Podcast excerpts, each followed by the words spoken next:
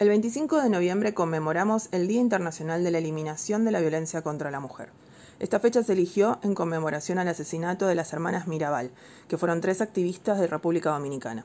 Patria, Minerva y María Teresa, durante su activismo fueron muchas veces encarceladas, violadas y torturadas, y el 25 de noviembre de 1960 fueron asesinadas por órdenes del dictador Rafael Trujillo. En 1981, el movimiento feminista latinoamericano definió esta fecha, que luego, en 1999, la Asamblea General de las Naciones Unidas establece de forma internacional. Esto marca que, una vez más, Latinoamérica marca agenda en lo que se refiere a derechos humanos. En este día denunciamos la violencia que se ejerce sobre las mujeres en todo el mundo y como colectivo reclamamos políticas en todos los países para que sea erradicada. Entendemos como violencia hacia la mujer a todo acto basado en el género, que tenga como objetivo y resultado el daño o sufrimiento físico, sexual o psicológico. Las amenazas de tales actos, la coacción, la privación arbitraria de la libertad, sea que esto se genere en la vida pública de la mujer como en la vida privada.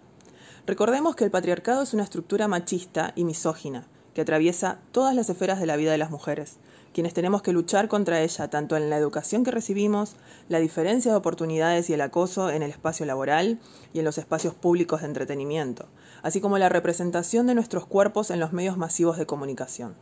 Sobre esto último, ahora que estamos en época de verano, basta solamente ver la cantidad de mensajes destinados a tener el cuerpo perfecto e irreal que muestran los medios, y que son la causa directa de miles de problemas alimenticios y psicológicos en nuestras niñas y adolescentes.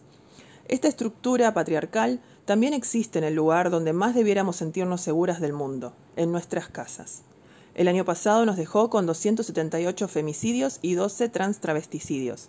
Parecen números nomás, ahora que todos estamos más anestesiados a los números de muertes por causa de la pandemia. Pero no son solamente números, son personas, son vidas e historias. Detrás de esas personas quedaron 320 hijes sin madre, de los cuales el 58% son menores de edad. Esto nos da la pauta de que no es suficiente lo que se está haciendo y que sigue siendo necesario reclamar un Estado que tome cartas en el asunto, declarando emergencia sobre este tema puntual.